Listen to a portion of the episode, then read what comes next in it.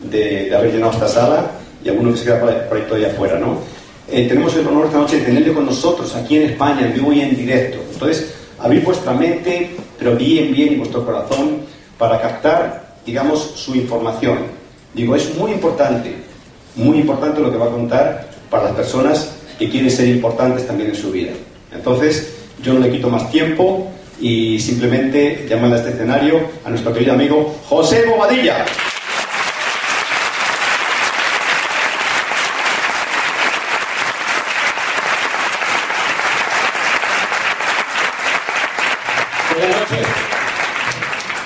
Buenas noches, ¿cómo están? Madrid, buenas noches, ¿cómo están? Bueno, ¿quiénes son los invitados?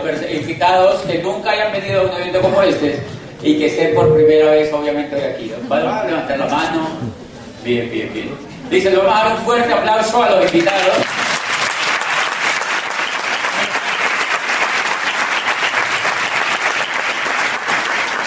Y mi función esta noche es básicamente para ellos, para ustedes, los invitados que levantaron la mano, porque en la medida en que yo pueda de alguna manera explicarles lo que yo vi, quizá puede ser para ustedes esta noche bien importante, puede ser quizá la noche más importante, pero depende no tanto de usted, depende de mí.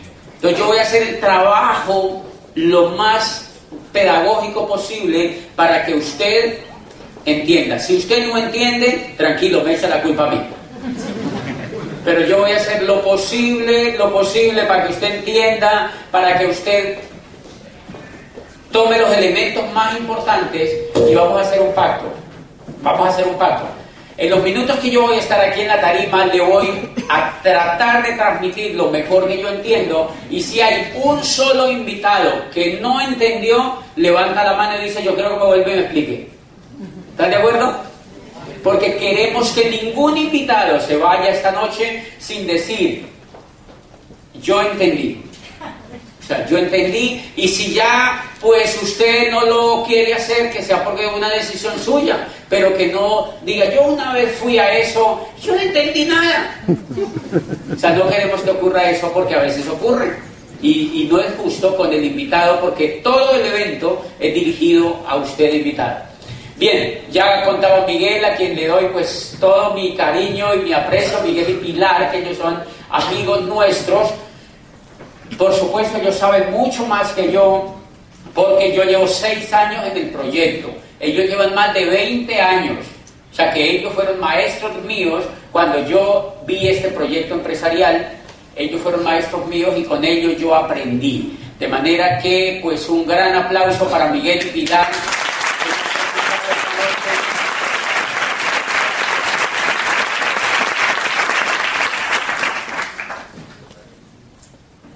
Ayer yo estuve en Sevilla, en Sevilla, con el hijo de Miguel. ¿Dónde está Miguel? Miguel, Miguel, allá está Miguel. Estuvimos en Sevilla. Es más o menos para que los invitados digan, oye, ¿por qué es tan importante un detalle como ese? Yo le dije a Miguel Junior, lléveme al sitio donde hace 23 años le presentaron este proyecto empresarial a tu papá. Así es de importante lléveme al sitio, yo quiero ir al sitio donde a tu papá hace 23 años le presentaron el proyecto, porque con eso tu papá logró la libertad. Dígame si eso no es importante. Una reunión en el lobby de un hotel era la llave para lograr la libertad. Entonces para muchos de los invitados puede ser esta noche, porque es en, en este hotel, esta noche puede marcar la diferencia si usted, como decía Miguel, anda buscando algo si usted anda buscando algo.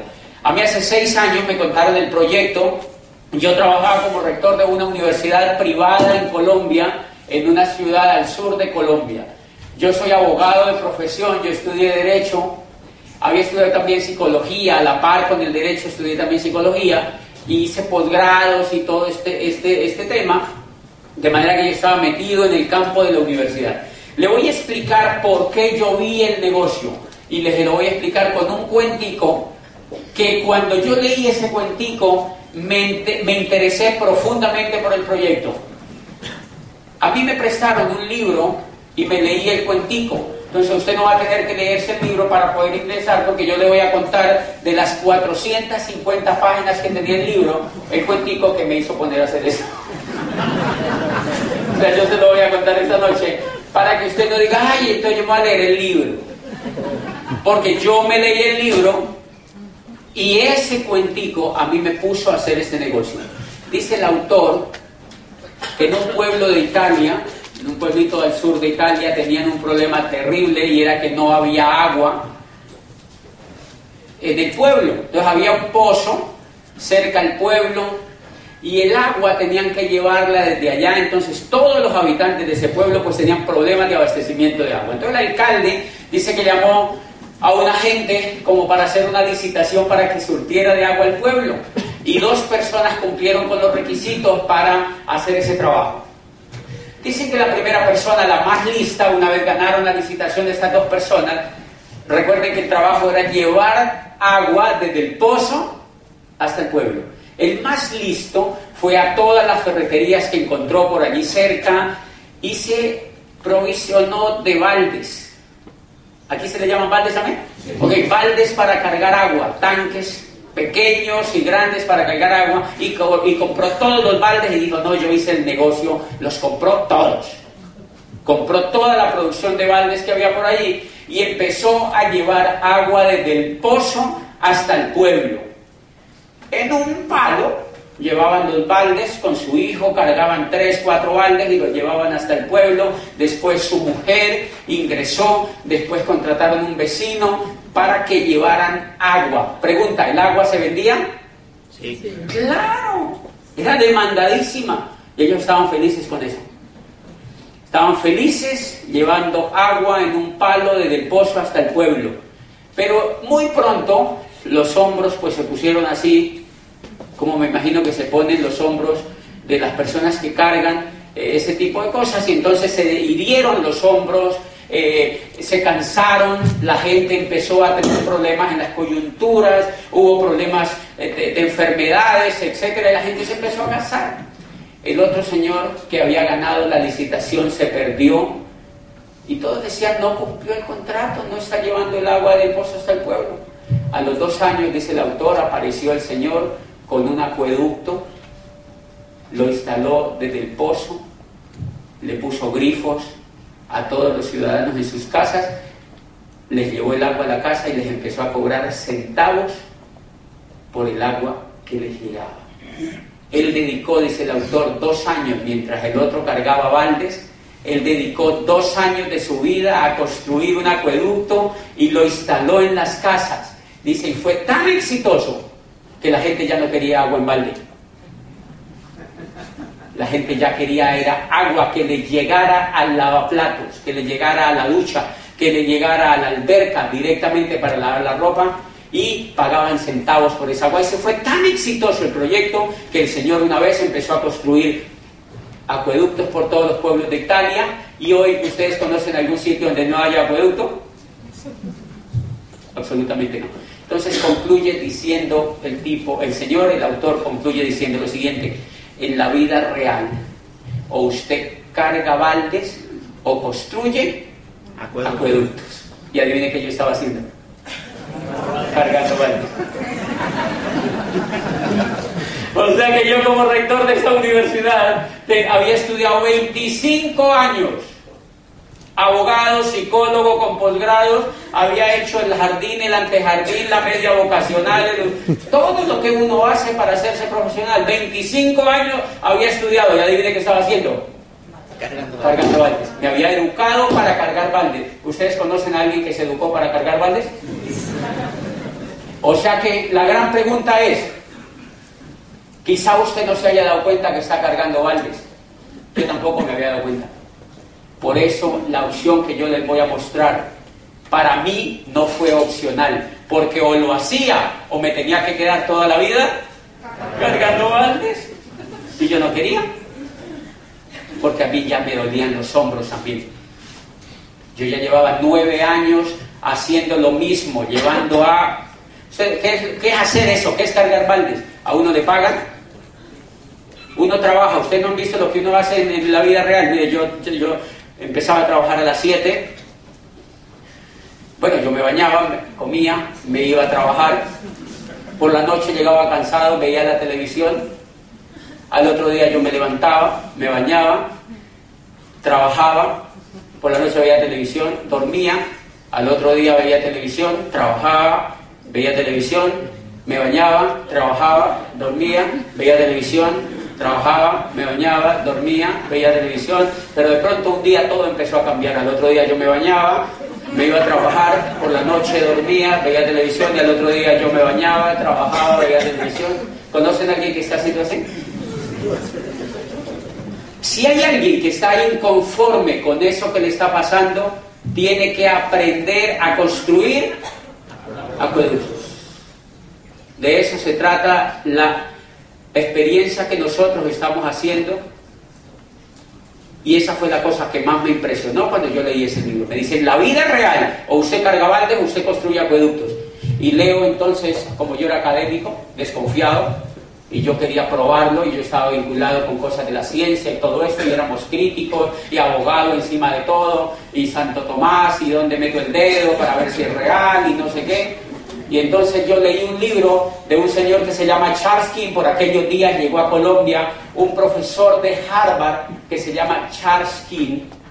Y el señor era doctor de la Universidad de Harvard en mercadeo y se había liado con James Robbins, quien era asesor junior de la Cámara de Comercio de los Estados Unidos, y escribieron un libro que se llama Los Nuevos Profesionales el surgimiento del network marketing como la próxima profesión de relevancia. Y en la primera página del libro dice, el network marketing surge hoy como el método de distribución más poderoso y el modelo de empresa más atractivo en la nueva economía. Y yo como era rector de esta universidad, yo dije, o sea que yo voy a empezar a construir un modelo de negocio que es el modelo de empresa más atractivo en la nueva economía. Y yo seguía leyendo y yo decía, oye, pues sí. Y yo me llené de entusiasmo.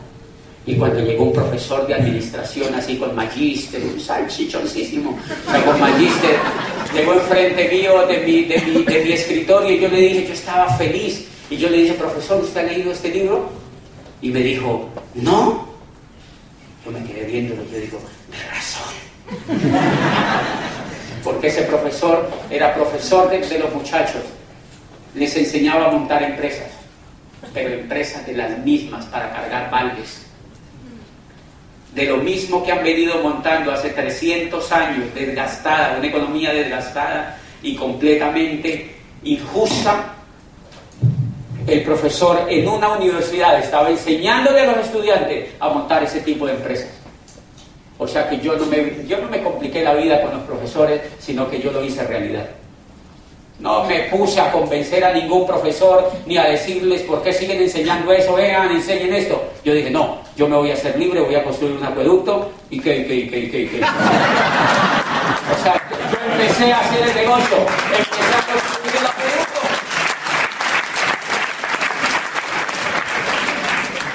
Yo empecé a construir el acueducto y para los invitados, miren lo interesante, la primera meta que me puse al construir el acueducto, recuerden que el acueducto empieza a dar resultados desde que tú lo empiezas a construir.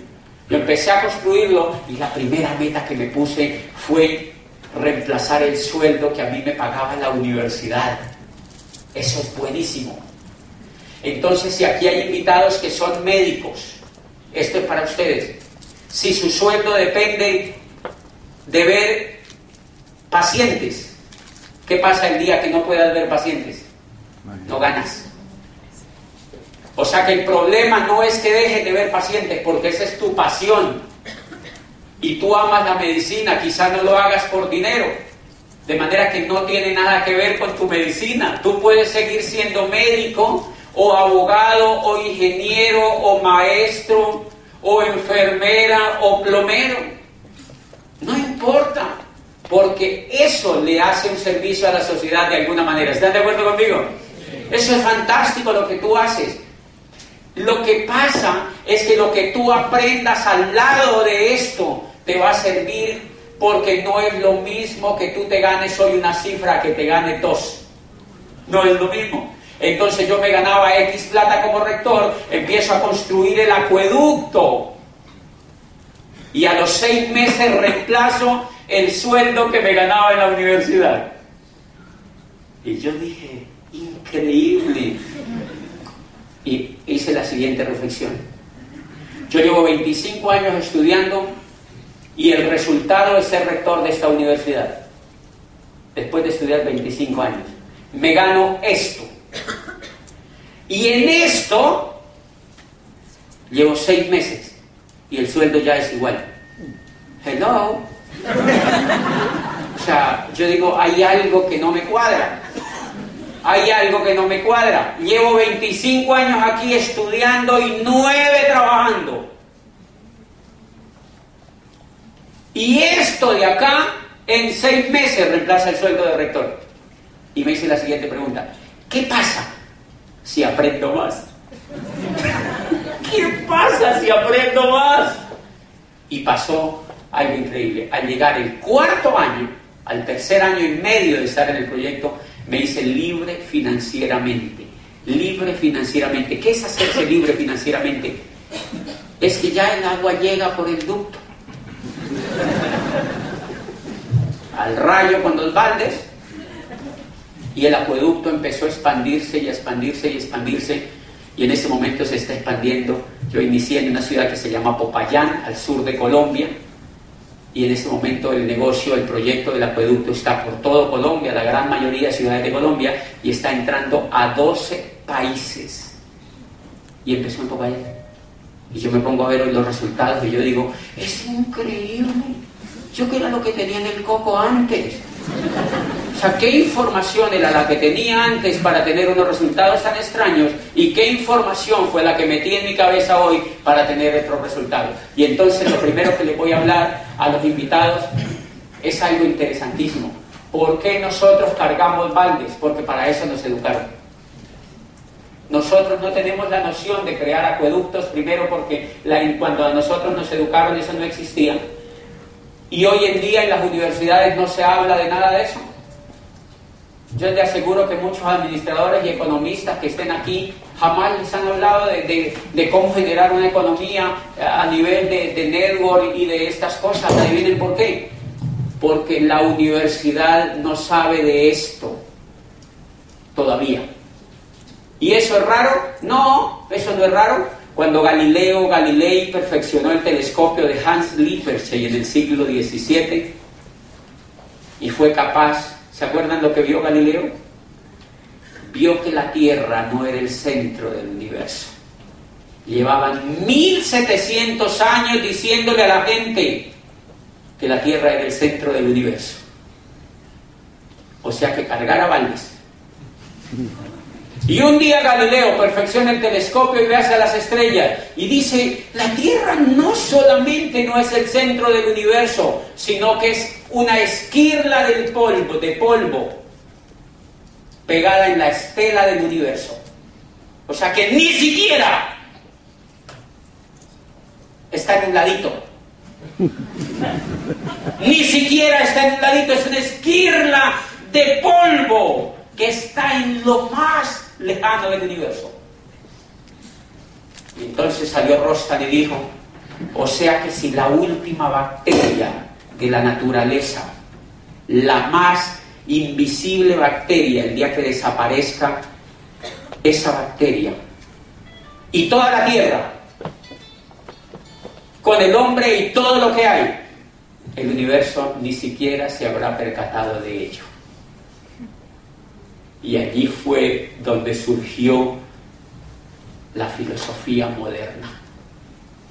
Allí fue donde Descartes aparece y creó la duda metódica. Porque dijeron, oye, qué tapados hemos sido. qué tapados habíamos sido, es increíble. Y se hicieron la siguiente pregunta. ¿Se acuerdan que todo era un problema de sistema de dominación? Pero lo que les quiero decir es una cosa.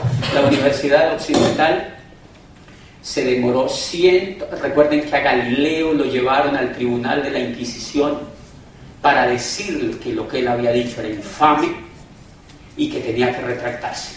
que había una única posibilidad. O se retractaba o lo quemaban vivo, obviamente, pero antes de quemarlo le cortaban la lengua como a Giordano Bruno enfrente de la multitud. Galileo ya tenía 69 años y dijo, no, no, no, no, yo, yo, mejor me dejo, o sea, yo, me, yo mejor no, no, no. O sea, Galileo dijo, no, no, no, no, no. Hagamos una cosa, le dijo Galileo, yo me retracto. Está bien, yo digo que ustedes tienen razón, yo me retracto. Y Galileo se retractó. Claro, estos curas quedaron pues felices. Galileo se retracta y al salir del tribunal de la Inquisición dice, pero que se mueve, se mueve.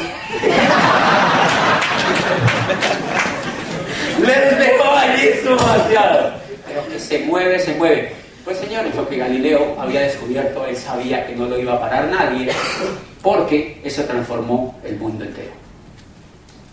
Todo lo que Galileo descubre transformó el pensamiento, transformó la ciencia y transformó la política. Y todo lo que hay sobre la tierra se transformó a raíz de eso. Pues eso está pasando con la economía, señores. Lo mismo está pasando con la economía. La economía está cambiando a pasos agigantados. Pero lo que les quiero decir del anterior episodio es que la Universidad Occidental aceptó el postulado de Galileo 150 años después debería darles vergüenza.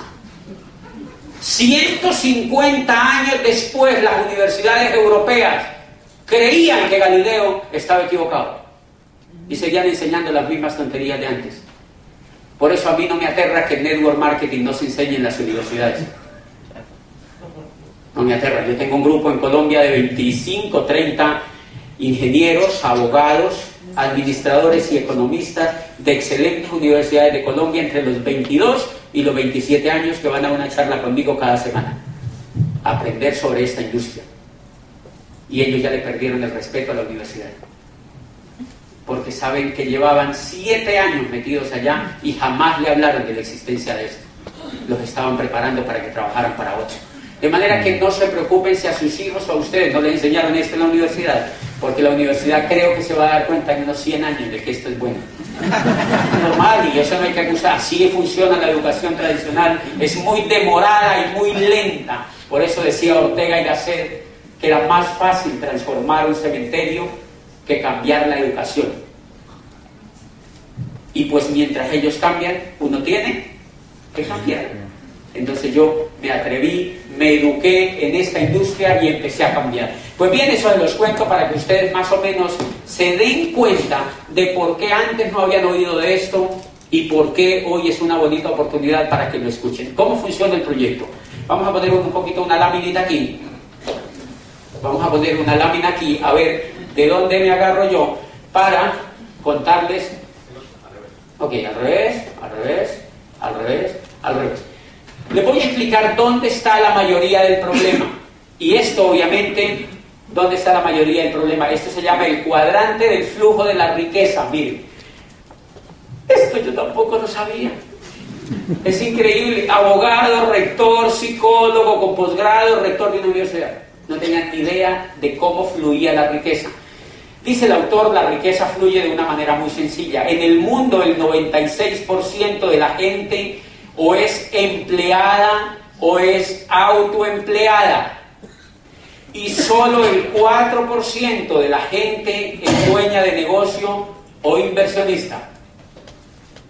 El 96% son empleados o autoempleados y el 4% si acaso son dueños de negocios o inversionistas. Y empieza a explicar. Pregunta, ¿ustedes conocen los empleados? ¿Quiénes son empleados? ¿Ustedes conocen cómo es el empleo? ¿Ok? ¿Es, ¿Es lo máximo o lo mínimo en la sociedad? Lo máximo. El mundo de gente que se educa para decir, hay un puestico para mí. Por eso son mayoría. Porque la gente se educa y sale a pedir, hay un huequito por allí para mí que me meta. La gente sale con la mente para ir a pedir trabajo. Es increíble, no para crear, sino para pedir. O sea, nos educan como limosneros. Ay, hay algo para mí por ahí. Métame por ahí en algún huequito. Ay, mire, aquí ya no hay huequitos para mí. Yo mejor me voy para España. De verdad, esto está lleno, lleno, lleno, lleno de gente que se viene por su huequito. Métame en algo, métame en algo. Y como aquí no hay en Colombia, yo me voy para allá. Bueno, pero ¿cuál es el problema? Yo también me vine para España en el 2001. Me vine a Barcelona porque me aburrí de cargar baldes, pero yo no sabía qué era lo que pasaba. Yo no tenía ni idea de esto, yo me aburrí de cargar baldes y me vine a hacer un doctorado. O sea, hacer un doctorado para que me pusieran un balde más grande. Ese no era el problema. Yo me vine a... Y eso es todo lo que pasó. Y entonces miren, o uno en la vida es empleado o autoempleado. Ya sabemos quiénes son los empleados, la gran mayoría de la gente, uno se vuelve empleado es porque no le educan el carácter para ser empresario. ¿Por qué nadie le educa el carácter para ser empresario? Porque los profesores son empleados. Y uno no puede dar de lo que no tiene, es lógico. Yo tenía profesores en la universidad donde yo era rector que enseñaban administración de empresas ¿Usted tiene alguna empresa, profesor? No, no, no, no, yo soy profesor. Increíble. Profesores que enseñaban economía y finanzas. Y una vez yo le hice una maldad a uno. Era un profesor que había estudiado en la Sorbona de París, de una maestría y tal, y nos daba clase a nosotros. Y yo le dije, él daba macroeconomía. Yo le dije, profesor, claro, yo ya me había leído, yo ya me había leído todo esto. Le dije, profesor, usted tiene que estar muy bien financieramente, ¿verdad? Y me dijo, ¿por qué? Yo dije, porque usted da macroeconomía, usted sabe todas las reglas de la economía en el mundo. Y me dijo, no, yo estoy endeudado, estoy jodido, plata, no sé qué, pero es que yo doy macroeconomía y eso es microeconomía. Ay, Dios mío, es increíble. Ni los administradores, ni los economistas se saben una cosa impresionante que se aprende en este negocio. ¿Cómo funciona la economía? ¿Cómo funciona la economía? ¿Cómo funciona la economía? Ese fue uno de los misterios que yo descubrí. Y si uno descubre cómo funciona la economía, uno se puede liberar de esa economía. Pero si uno no sabe, pues todo el mundo lo usa. Si uno no sabe cómo funciona la economía, todo el mundo lo usa. Mire más o menos este plasma. Dicen la gente entonces se va a ser empleada por la mentalidad que le, que le meten en la educación. ¿Quiénes son los autoempleados? Esto sí me dolió mucho más. Dice el tipo este, los autoempleados son personas que son abogados, médicos, ingenieros, administradores que tienen, o sea, profesiones liberales mejor dicho, los que tienen el palo en el hombro, los que cargan baldes. Esos son autoempleados, porque ellos ni siquiera tienen quien les pague la seguridad social que no ganaron en el mes. Suerte. ¿Usted a quién se le va a quejar? En cambio, el empleado no. Ruer, no hay plata para pagarle ese mes. ¿Usted qué me dice? ¿Cómo así? O me paga o lo demando mañana. Y entonces uno que tiene que pues salir corriendo a prestar plata a un banco para pagarle Miguel. O sea que ser empleado en ese esquema es mejor incluso que ser autoempleado. Porque el autoempleado no tiene que le pague nada. Tiene que pagarse sus prestaciones, tiene que Por ejemplo, el autoempleado es la persona, el abogado que él litiga. Tiene secretaria tiene dos auxiliares. El primero le tiene que pagar a toda esa gente y si le queda algo, es para. Eso se llama autoempleado. O sea, tiene un balde grande. Ahora usted mansa, yo conozco un señor que es rico y haciendo eso, sí, el que llevaba agua también cargaba, también ganaba buena plata. No tiene nada que ver. O sea, hay gente que gana buena plata. Lo que estamos discutiendo es el modelo como se gana la plata, de la forma como se gana la plata. Pero la gran mayoría de autoempleados son esta gente de profesiones liberales. Dicen, los otros son los que tienen negocios, otros autoempleados son los que tienen negocios con menos de 500 empleados. ¿Conocen gente en España que tenga negocios con menos de 500 empleados? Son cargabaldes. Ellos no son empresarios. Ellos lo que hacen es cargar baldes. O sea que este negocio es también para ese tipo de personas. Este negocio es también. Ahora, ¿quiénes son los que son acá?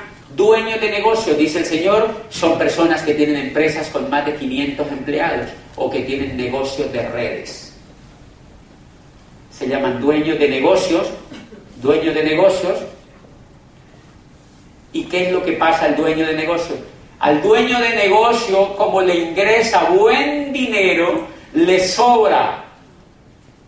Gasta, gasta y gasta y gasta en lo que tiene que vivir bien, no sobrevivir. ¿Ustedes no han visto que uno no vive y no que sobrevive?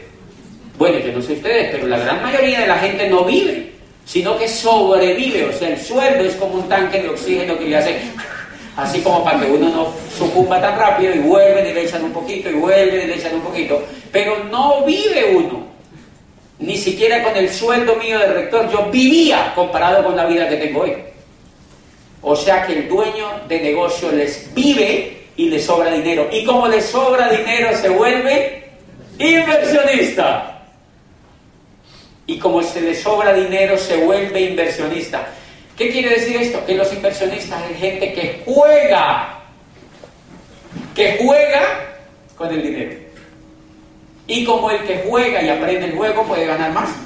Entonces ahí es donde se condensa una cosa en economía la gente se queja mucho y ustedes han visto que en Hispanoamérica esa ha sido la queja siempre, que los ricos se hacen cada vez más ricos y los pobres se hacen cada vez más pobres. Claro, eso es cierto. El problema es que no sabemos por qué es. ¿Por qué es? Dice el Señor. Todo el problema es que la gente, la gente fue educada para estar en el lado izquierdo del cuadrante y no los educaron para pasarse al lado derecho. Dice, si usted logra encontrar quien lo eduque para pasar al lado derecho del cuadrante, todas las soluciones que usted se pase al lado derecho del cuadrante, usted dice, ¿cómo así que me pasen? Dice el Señor, lo que usted tiene que pasar es la mente que usted tiene hoy, lo que tiene que pasarla del cuadrante izquierdo al cuadrante derecho es el nivel de pensamiento. El dinero no está en los bolsillos, está es acá. Uno gana dinero de acuerdo al coco, si lo tiene acá o si lo tiene acá. Entonces, buena noticia para los invitados, y ahora sí lo, con lo que venía de, de lo que les estaba explicando, de toda la gente que se va de otros países para otros lados. Miren lo que hace la gente en mi país y en varios países hispanos. Yo no sé los españoles porque no conozco bien su comportamiento, pero yo conozco personas de los países nuestros que como tienen una educación para estar en este cuadrante, ellos se desesperan allá, se desesperan allá y entonces como se desespera se vienen para acá. Pero se les olvida algo, se traen el coco con ellos. Y como se traen el coco con ellos, el problema sigue, pero en Europa. Y ese es el problema de la pobreza. Entonces yo di esta conferencia en Nueva York hace como dos años y habían como cuatro mil personas y un médico se acercó y me dijo, Diamante, eso es cierto, yo soy médico cirujano, soy de Medellín, era competitivo, me aburrí en mi país, renegué de que no había oportunidades y me vine para Nueva York. Soy el jefe de vigilancia de un edificio. Me dijo, pero eso sí, es de uno de los edificios más lindos de Nueva York se llevó el coco con él. Se llevó el coco con él. Entonces la buena noticia esta noche y lo que yo encontré en este negocio es un modelo educativo que tienen los líderes aquí instalados en España, que tiene un modelo educativo que le cambia la forma de pensar al Señor del cuadrante izquierdo al cuadrante derecho. Y ese es el proyecto empresarial que le estamos mostrando esta noche. O sea, es un problema de educación. Y a eso los estamos invitando, a que se peguen a un programa educativo en el cual está Miguel y Pilar, en el cual está Ángel y Maite de la calle, en, el cual está Ángela y Quique García y en el cual están todos los líderes que los invitaron a ustedes esta noche. Todo el problema es que ellos están conectados a un programa educativo que nos cambia la mente, cuadrante izquierdo al cuadrante derecho. Les voy a explicar cómo funciona en un minuto. Es increíble, miren, y yo tenía buena educación. Yo tenía buena educación de la que conocemos. Miren más o menos cómo funciona esto. Yo estaba sentado ahí detrás de ese escritorio, entro al proyecto y me empiezo a leer estos libros. Estos los van a encontrar ustedes. aquí en España, dígale a la persona que lo invitó que le diga cómo usted compra este material. Que le diga cómo usted compra este material. Mensualmente viene un libro y cuatro audios para que usted se los escuche de su casa al trabajo cuando vaya en su carro, para que use el tiempo muerto de los semáforos y de los tapones que deben haber en esta ciudad. Y usted empieza a educar la mente para que pueda pasar la mente del cuadrante izquierdo al cuadrante derecho. Y aquí vienen libros. Y esto ocurre mensualmente. Cada mes sale un paquete de eso. Entonces yo les hago así. ¿Cómo es tu nombre? Juan. Juan.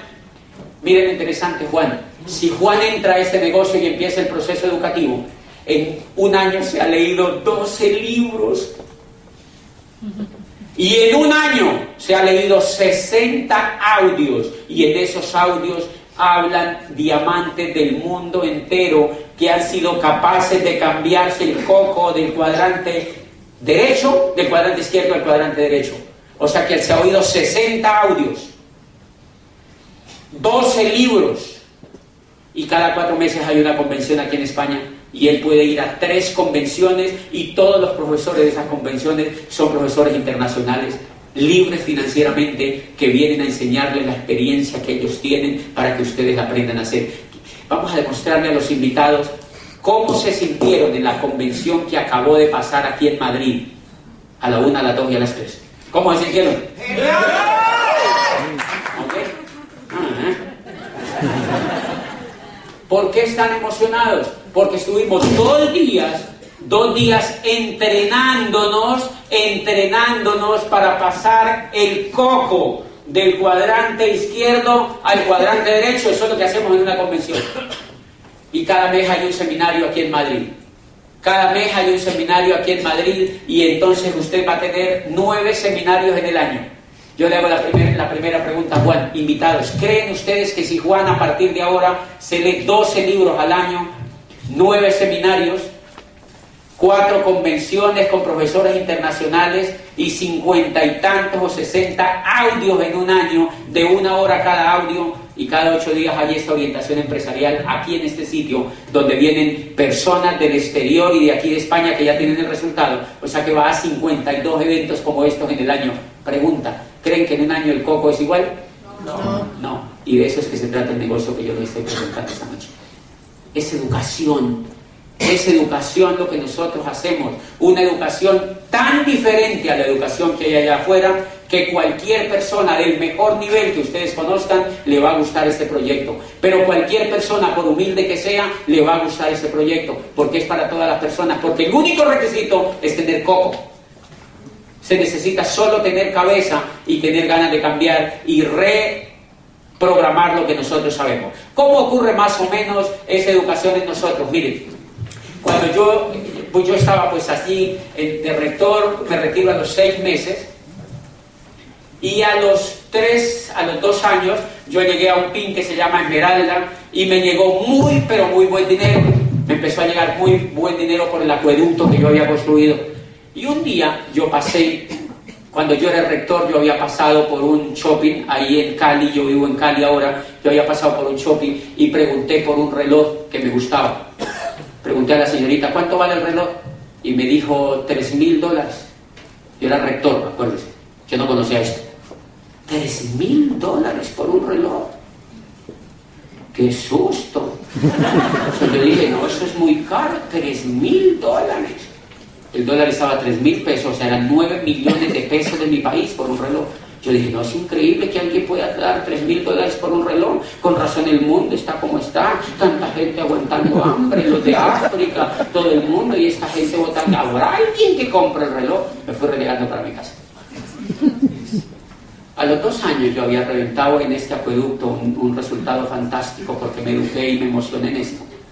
Y empezó a cambiar mi situación financiera y mi mente empezó a cambiar. Sobre todo mi mente había cambiado de manera impresionante y un día, por casualidad de la vida, pasé por el mismo shopping. ¿Cuánto vale el reloj? Tres mil dólares. Instantáneamente mi coco dijo, ¿está buen precio? Me pareció buen precio me pareció buen precio. Y entendí una cosa, en el mundo no hay nada caro ni barato, Lo que pasa es que uno no tiene plata.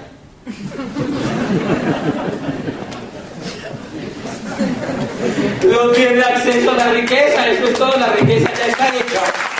Pero como uno no tiene acceso a la riqueza, entonces no le parece caro. Y ese era, ¿dónde está el problema? ¿En los bolsillos o en la mente? En la mente. En la mente está el problema. Y obviamente hay muchísimas cosas que se ha escrito sobre esto.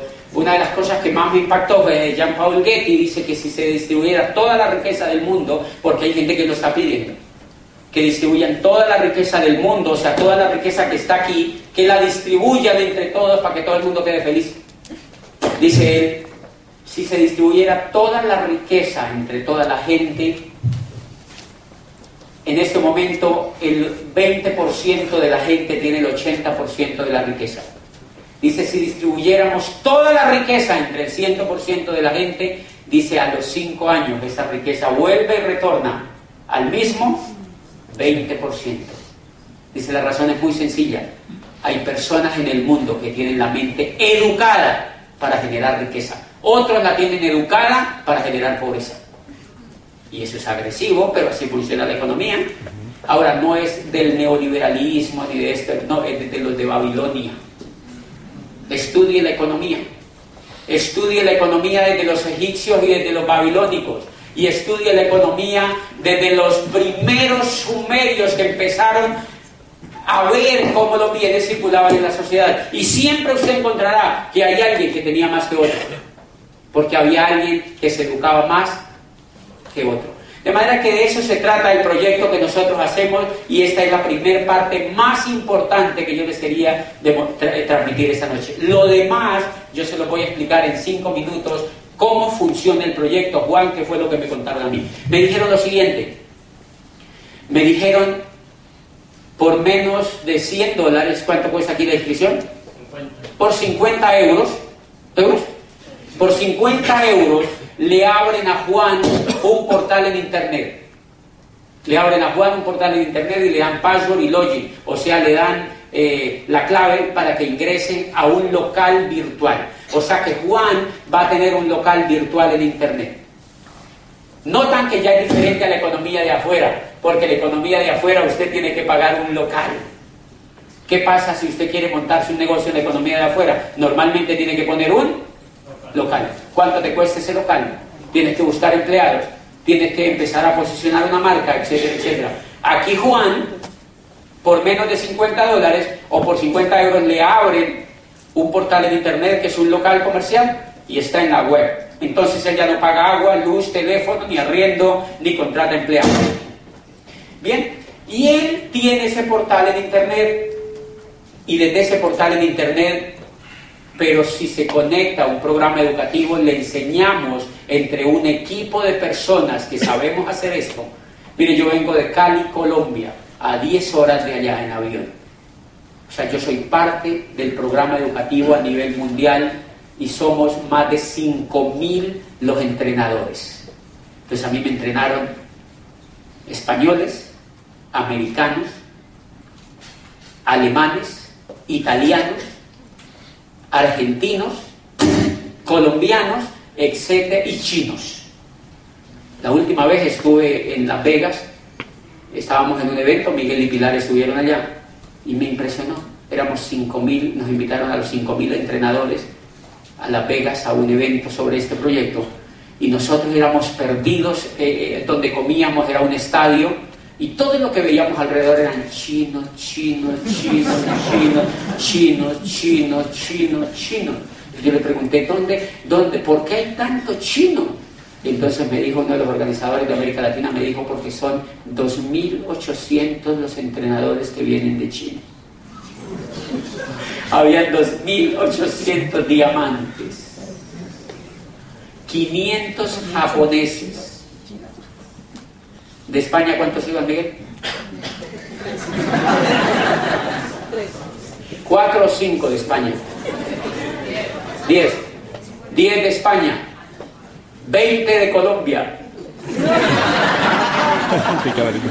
Pero de toda Hispanoamérica íbamos menos de 40. De toda Hispanoamérica, menos de 40. Chinos, 2.800. japoneses 500, tailandeses 250, rusos 40 o 70. Lleva 52 años creciendo esto, señores. 52 años creciendo esto y apenas está comenzando en el mundo. De manera que esos entrenadores ustedes los van a tener. Y entonces a Juan le abren de ese portal en internet. Yo quiero un invitado que me dé la mano porque Juan ya es del proyecto. Un invitado por acá. Tú, ¿cómo te llamas tú? Antonio. Antonio entonces le abre el portal en internet y pegado de ese programa educativo, él se va a beneficiar de la sabiduría de esos más de 5.000 profesores a nivel mundial. Y yo les hago la pregunta, invitado, ¿dónde encuentran usted una universidad así? Dígame, ¿dónde usted encuentra una universidad donde lo entrene alguien que tenga el resultado? ¿Dónde encuentra una universidad donde no le vendan el título, sino que le ayude a que usted encuentre el resultado? Acá no le van a dar título, le dan el resultado. Pero él no tiene un tiempo, él se puede gastar el tiempo que quiera, porque el resultado es de él. Se puede gastar 10, 20 o 30 años, no importa pero se puede gastar dos o cuatro, lo que porque es al ritmo de él. Esa educación a mí me gusta más. Esa educación a mí me gusta más. De manera que se pega ese programa educativo. Y es toda esta gente, estos entrenadores le van a enseñar a hacer tres cosas. La primera, Antonio tiene una casa, y a mí me dijo el que me presentó el negocio, usted va a tener una casa de por vida. ¿Ustedes están seguros de eso? Claro, ustedes van a tener un hogar de por vida y los hijos van a tener un hogar también. Y la casa, me dijo el que me presentó esto, la casa es un negocio. Y si no hagamos el siguiente ejercicio, usted de que se levanta hasta que se acuesta, ¿qué es lo que hace en su casa?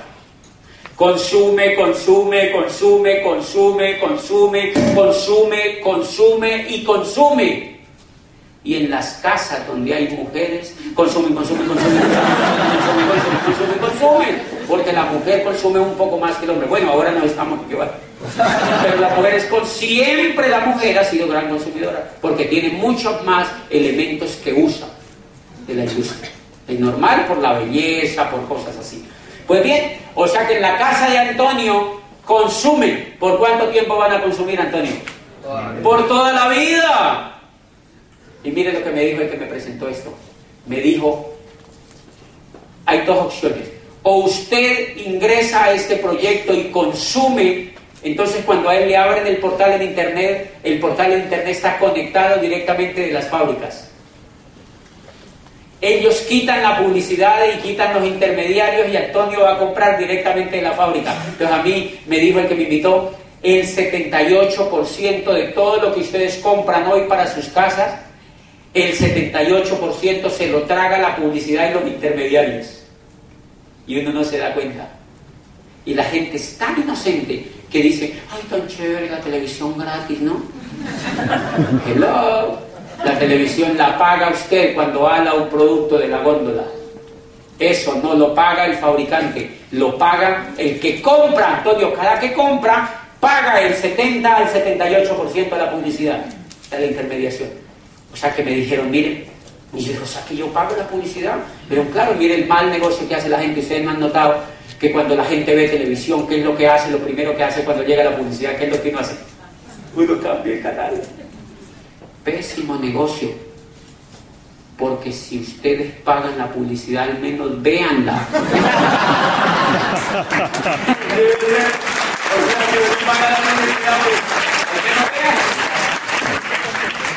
Entonces la próxima vez que usted esté viendo televisión,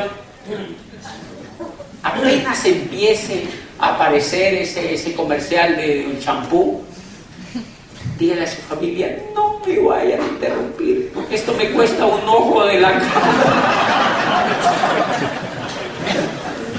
y es así. Y lo cruel de la película es que lo paga el plomero y el mensajero y la señora del servicio y el que trapea los pisos, y el vigilante, y el doctor, y el médico, y el abogado. Y eso no lo paga el fabricante, sino que es tan mal educado financieramente que uno no sabe eso. Eso no lo pagan los fabricantes, señores. Y cuando a mí me contaron eso, yo dije, dígame qué porque yo quiero hacer algo diferente. Y entonces me dijeron, es muy sencillo. Antonio a partir de ahora va a comprar de su tienda directamente a las fábricas, se quita de encima la publicidad de los intermediarios y compra a precio de fábrica. Y a mí eso ya me gustó. Y me dijo, y hay dos opciones, o usted hace esto, o le tiene que comprar de por vida a un supermercado. Y yo no veía otra opción. Y yo dije, oye, sí. Ok, entonces lo primero es consumir. Me dijo, sí, consumir. ¿A usted ya le gusta esa primera parte? ¿Sí? Es lógico. Consumir, si esa parte les gusta, es la más importante del proyecto, es una parte bien importante. Entonces yo cogí todos los tarros que tenía en mi casa y los saqué y metí productos de este proyecto. ¿Qué hay? Cosas para lavar los platos, cosas para lavarse el pelo, jabón para bañarse, crema de dientes, desodorantes. Todo lo que no me daba plata lo saqué y metí esto.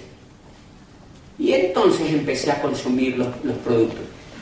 Primera pregunta, ¿entendieron esa? ¿Los, invitados entendieron esa primera parte? Ok, entonces voy a seguir con la segunda. La segunda es la más emocionante.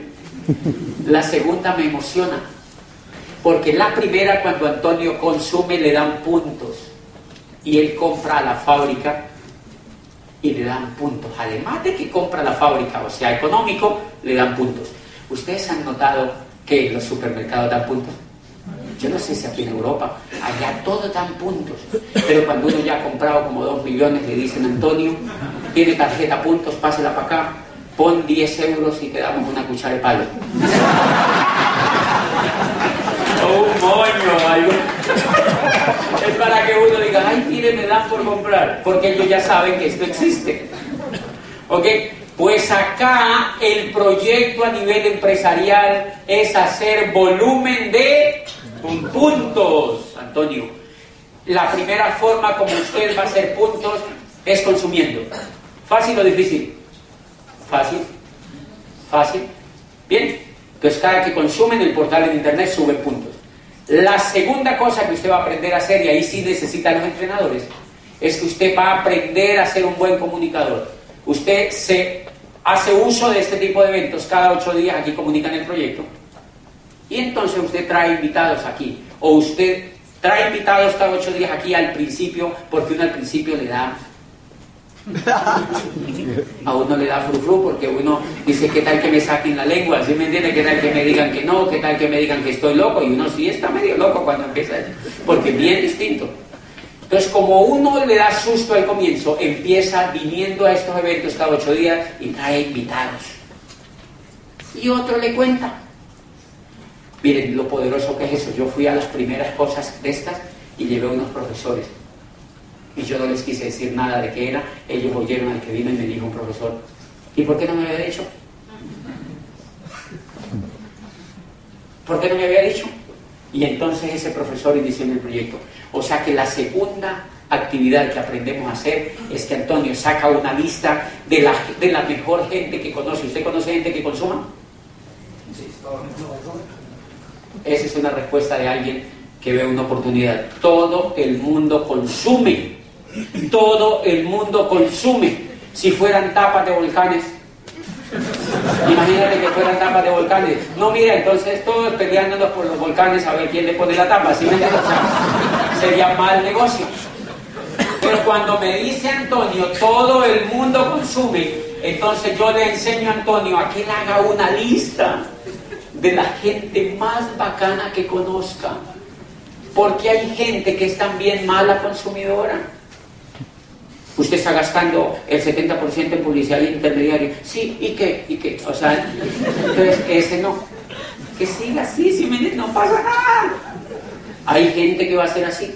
Entonces generamos una lista de las personas más interesantes que Antonio conozca. Los más optimistas, los más emprendedores, los que tengan más ganas de hacer algo diferente en la vida y les contamos a través de esto o tú les aprendes a contar o con la persona que te invitó. ¿Qué le vas a contar? Lo mismo que tú sabes. Que tú estás en un proyecto donde a uno le pagan por consumir. ¿Muy difícil? Es muy fácil. Que este es un proyecto donde uno compra la fábrica y que le dan puntos y que después esos puntos no se los cambian por cucharas de palo, sino por plata. Entonces cuando Antonio le consume le dan puntos, cuando le cuenta a Ricardo le dan puntos, cuando le cuenta a María le dan puntos y cuando le cuenta a Pablo le dan puntos. Pero mire lo interesante, cuando Pablo se emociona con el negocio y Pablo de Antonio, Pablo cogió y se fue, pa, pa, pa, y empezó a crecer. Y todo ese crecimiento es de Pablo, pero también es de Antonio. Y ese es el acueducto. Ahí es donde funciona el acueducto. Ahí es donde aprende a funcionar el acueducto. Les pongo un ejemplo, mire, Popayán, hace seis años, el que me invitó a mí, un contador joven de una universidad, me contó a mí el negocio, a mí me gustó. Cuando yo lo entendí, le dije, hágase para un ladito que yo quiero hacer esto. Y yo empecé a hacer esto, pa, pa, pa, pa, hacer esto. Y todo el proyecto que yo estoy construyendo en esos 12 países, adivine de quién es. Mío y de él. Pero aquí es donde hay una cosa espectacular, Antonio. El proyecto es tan justo, tan justo, aquí es donde está el mayor veneno del proyecto, para que lo entiendan bien. El proyecto es tan justo que la organización que yo tengo dentro del negocio genera más dinero que lo que le pagan a él. ¿Justo o no? Claro, porque yo la he hecho. Y eso se llama justo. Es el negocio más ético que yo haya visto, porque realmente te paga lo que te mereces. Te paga exactamente lo que te mereces. El que me invitó a mí, yo llegué a Diamante un año antes que él. Él llegó un año después. Después yo llegué a Diamante Ejecutivo. Él siguió como Diamante. Después yo llegué a doble diamante hace cuatro meses y él es diamante. O sea que es justo el negocio. Yo soy parte de su organización, pero en determinado momento yo puedo ganar más que él. Y eso a mí me voló la cabeza. Eso a mí me voló literalmente la cabeza. Y aquí es donde los empresarios pueden ver una oportunidad. Para las personas que les gustan los negocios, yo sé que aquí hay personas que tienen negocios, les voy a contar uno de los secretos que a mí más me apasiona de este negocio. Resulta que cuando Antonio va y le cuenta a Armando, bueno, voy a poner el ejemplo mío, cuando Gustavo Ramírez en Colombia me contó a mí el proyecto y yo me eduqué en el proyecto, el negocio es tan increíble que yo no quiero volver a trabajar en nada de la economía de allá afuera porque no me pueden pagar lo que me pague ese negocio ni me puede dar la calidad de vida que me pague ese negocio. O sea que en síntesis, Gustavo, ese contador, se quedó con el talento mío por cuánto tiempo? Por vida. De por vida. Ahí es donde está el mayor secreto y no se vayan sin entender esto. Cuando Gustavo me conecta a mí al negocio, se quedó con el talento mío de por vida, Daniel. Se quedó con el talento mío de por vida. O sea que ni siquiera la educación de allá afuera fue tan poderosa como esta. Y él a mí no me ruega. Si yo, me, si yo le digo a él, me voy a desmotivar, no lo hago, me dice, rájese ya. Porque yo, yo ya estoy educado en el negocio. O sea que él se quedó con el talento mío de por vida. Y a la vez yo he auspiciado profesionales brillantes y líderes en estos países. Y esta gente está fascinada con este negocio. O sea que somos mejores que una empresa de cazatalentos. ¡Wow! O sea que lo que Antonio tiene en sus manos es la posibilidad de cazar talento. La economía de allá afuera no lo puede hacer, porque si una empresa famosa, Goodyear, por ejemplo, o yo no sé quién, contacta personas y las engancha a trabajar, al año le dice Daniel, me aburrí, me voy, y se va con la información que le dieron. O sea que Goodyear no lo puede retener, pero acá sí a uno no lo retienen, uno se queda. Uno se queda. Porque allá afuera usted trabaja para sobrevivir o para vivir, pero acá trabaja para lograr la libertad. Por eso uno no se quiere ir. Esa es la gran diferencia, Antonio, y ahí es donde está el gran secreto de este negocio. Cuando contactamos a otras personas y esa persona se conecta a ese programa educativo, lo que estamos haciendo es que estamos capitalizando el talento humano de esa persona. Entonces el proyecto empieza a expandirse, para esa persona se va, se educa y se expande y se expande en toda Europa, en Latinoamérica, donde quiera, en Asia, y todo eso es de Antonio también. Dígame otra cosa con la que pueda hacer algo allá afuera. Yo no conozco. Sin inversiones. Usted puede llevar el negocio suyo a Italia y la inversión la ponen las compañías que están sustentando el proyecto. ¿Entendieron la segunda? ¿Qué le vamos a decir a las personas que Antonio trae al negocio? Que consuman, solamente que consuman, que consuman, que consuman para su casa, que consuman para su casa algo que ellos ya lo están haciendo de por vida, que consuman para su casa. Te van a decir, ok, yo quiero consumir. Entonces yo empecé a poner por personas que consumieran, porque si a mí me gustaba, a ellos también les iba a gustar consumir. Esa es la segunda parte. Y la tercera es más fácil todavía. Supongamos que usted le cuente a, cuatro personas aquí y dos digan, sí, está interesante, pero yo lo voy a pensar. Pero dos le digan, yo quiero arrancar. Pues las dos que arrancan las conecta como socias, o sea, son parte de la empresa. Y a las dos que no quieren, usted le dice, consuma los productos a través de cliente y no se meta esto. Porque esto no es para que, no lo, para que lo haga todo el mundo. Hay gente o que no lo entiende todavía, o que no es el momento, o que gana mucho dinero allá afuera, o que no quiere hacerlo. Entonces a esas personas uno le dice, ser clientes. Y yo lo que hago es que les demuestro los productos que yo consumo y ellos se vuelven clientes. Entonces allí se empieza a mover un volumen impresionante. Porque si la persona ingresa, ¿yo a qué la llevo? A que consuma. Si la persona no ingresa, ¿yo a qué la llevo? A que consuma. Si la persona ingresa, ¿a qué la llevo? A que consuma. Y si no ingresa, a que consuma.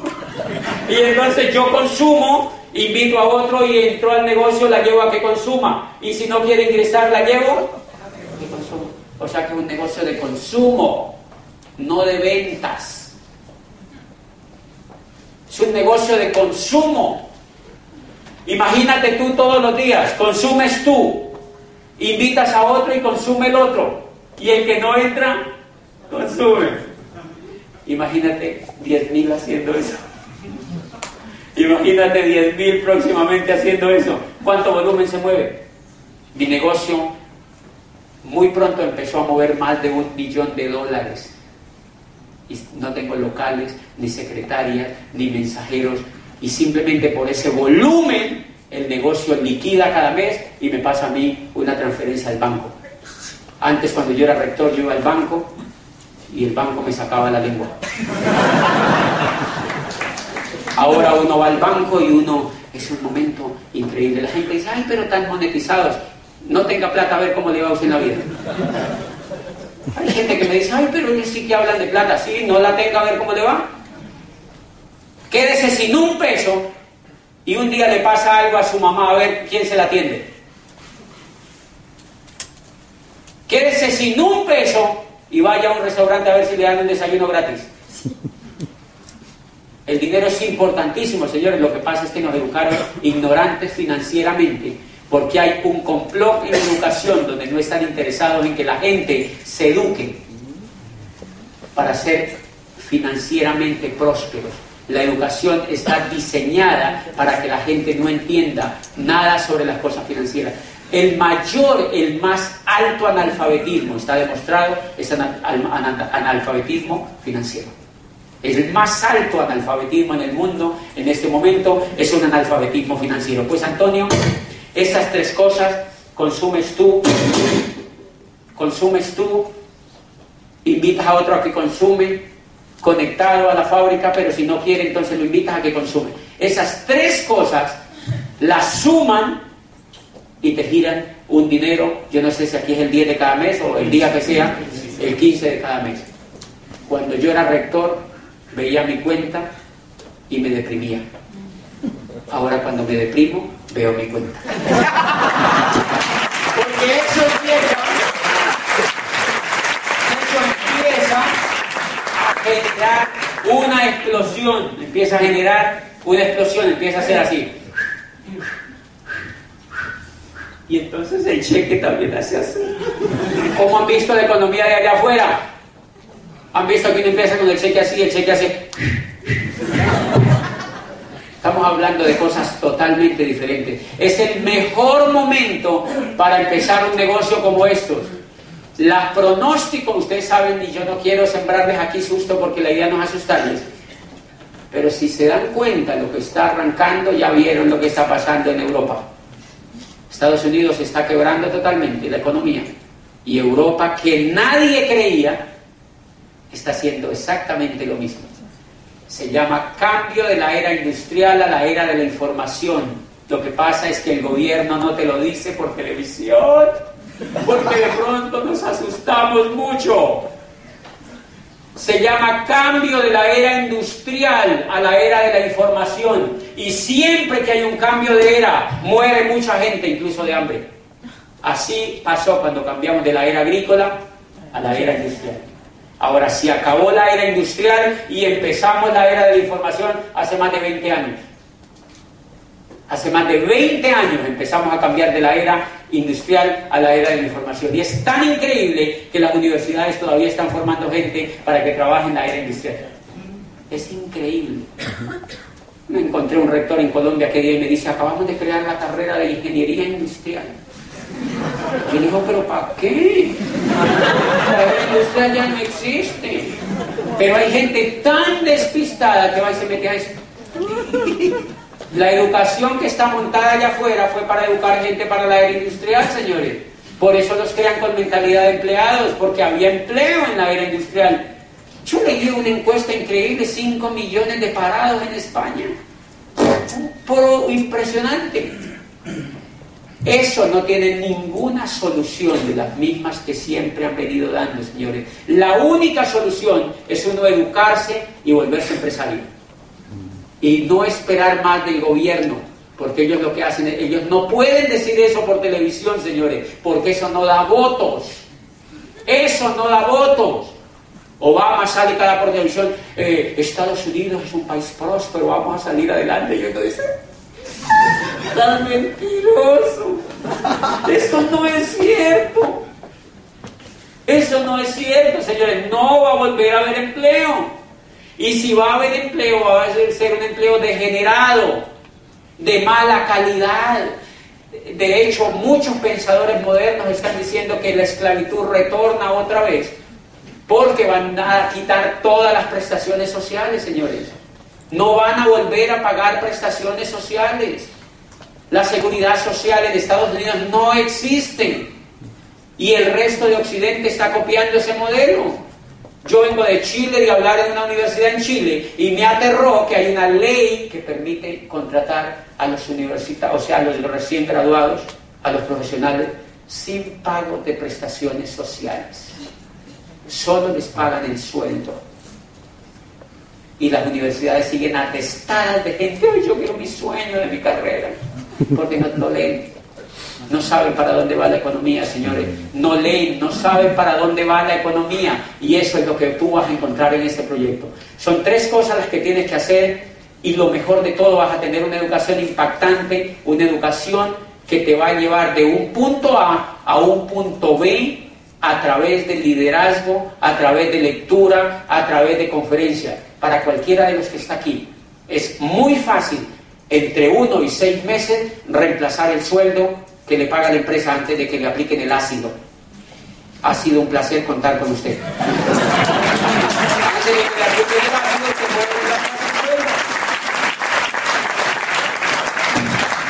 Y para los que no tienen sueldo, porque hay gente que no tiene sueldo, tranquilos, créenselo ustedes. Créenselo ustedes, mire, lo único que le falta es información, señores. Infórmense, infórmense, díganle a la persona que les presentó esto, que les dé información. Díganle, yo quiero esos audios, yo me los quiero zumbar. Escuchen esa información. Cuando yo me la escuché, esa información, yo decía, ojalá que me echen, ojalá que o sea que lo que le falla a uno es el coco, señores. Yo era rector y yo decía, ojalá que me echen. Ojalá que me echen porque ya encontré una esperanza y eso es lo que la gente necesita. Información y una esperanza que le dé el poder suficiente y la autoestima suficiente para saber que ellos lo pueden hacer realidad. Me alegró mucho estar aquí en Madrid. Buenas noches.